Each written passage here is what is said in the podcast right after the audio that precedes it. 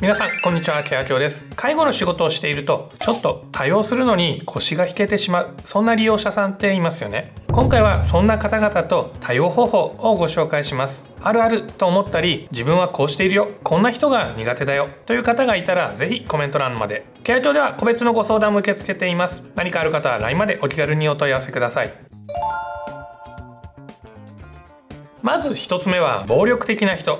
介護現場で大きな問題になっているものの一つがご利用者さんからのパワハラです。かなりの力で殴られて大きなあざになった。噛みつかれた。爪で皮膚をえぐられた。なんてお話もお聞きします。このようなことを一度だけでなく何度でもやってしまう。という方もいらっしゃるのではないでしょうか。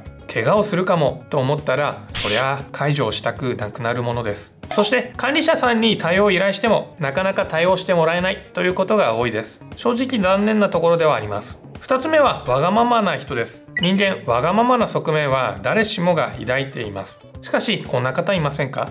お食事の時間でリビングにお誘いをするとき嫌いな利用者さんがリビングの自分の席の近くにいるからリビングには行きたくない。他の人は後回しにして私を一番に対応しろと言ってくる。ナースコールを押したら10秒以内に来てと言ってくる。お風呂は一番じゃないと入らない。あの職員は嫌いだから来させないでなどです。こだわりは大切ですがちょっと面倒なところがあると思います。3つ目は噂話や他人の悪口を言ってくる人です。お昼のワイドショーかなと思うくらいの情報を伝えてくるような人です。あの人この間も洋服汚してて汚いわ。鈴木さんテレビ見ながらいつも笑っててうるさいのよね。職員の佐々木さん彼氏さんと喧嘩したらしいわよ。なんてことを話している人いませんか？貴重な情報源ではあるものの間違った情報が入っていることもありますので注意が必要です。また悪口に加担はしたりしないようにだけ注意をしたいです。4つ目は解除が大変な人です。これはやらざるを得ないのですが自分よりも圧倒的に体格が良い人。なかなか正式をやらせてくれない。お風呂に入ってくれない。などで体が汚れている方。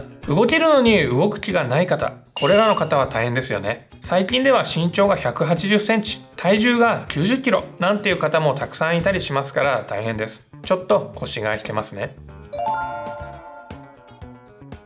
では介護職としてそれぞれの方に対してどのように対応していけばいいのでしょうかまずは暴力的な行為をしてきてしまう人への対応方法です。まずは暴力行為を減らせないか取り組みましょう。その方法としてはどうして暴力を振るってしまうのか考える。暴力を振るっても意味がないことを理解してもらう。とにかくホテルマン並みに丁寧に接する。などがあります。暴力を振るってしまう原因としては大抵の場合が何かを怖がっている。何かに怒っている。というようなことです。認知症の症状だったり自分の思い通りにいかないことが積み重なっている可能性があります。介護職との信頼関係を築くことや少しでもその方の願いを叶えることで暴力行為が減少するということもあります。次に攻撃をさせない工夫として仲の悪い利用者さん同士相性の悪い介護職をできるだけ遠ざけること。棒状のものだと武器になりそうなものは遠ざけること。こういったことも大切です。最後に念のため暴力を振るった証拠も残しておきましょう。怪我の写真や介護記録がこれに該当します。度が過ぎていることを理解してもらい管理職の方やケアマネージャーに対応してもらうためにも必要です。そして2つ目がわがままな人。噂話や悪口を言ってくる人への対応です。これは基本的には聞き流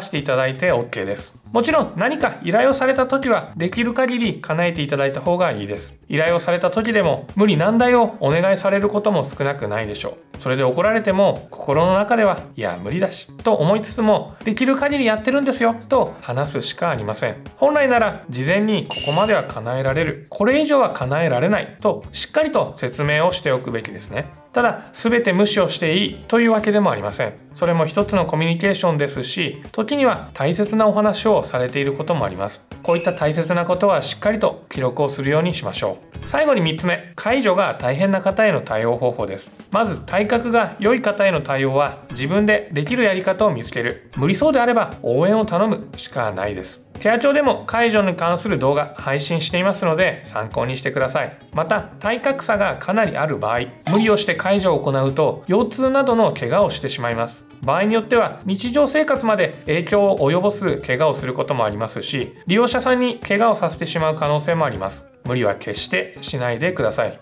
今日の動画もご覧いただきありがとうございました。いいね動画へのコメントチャンネル登録もお願いします。また解除術に特化したサブチャンネルも開始したのでご登録お願いします。ご相談は LINE まで。概要欄からでも登録ができます。それでは次回の動画でさようなら。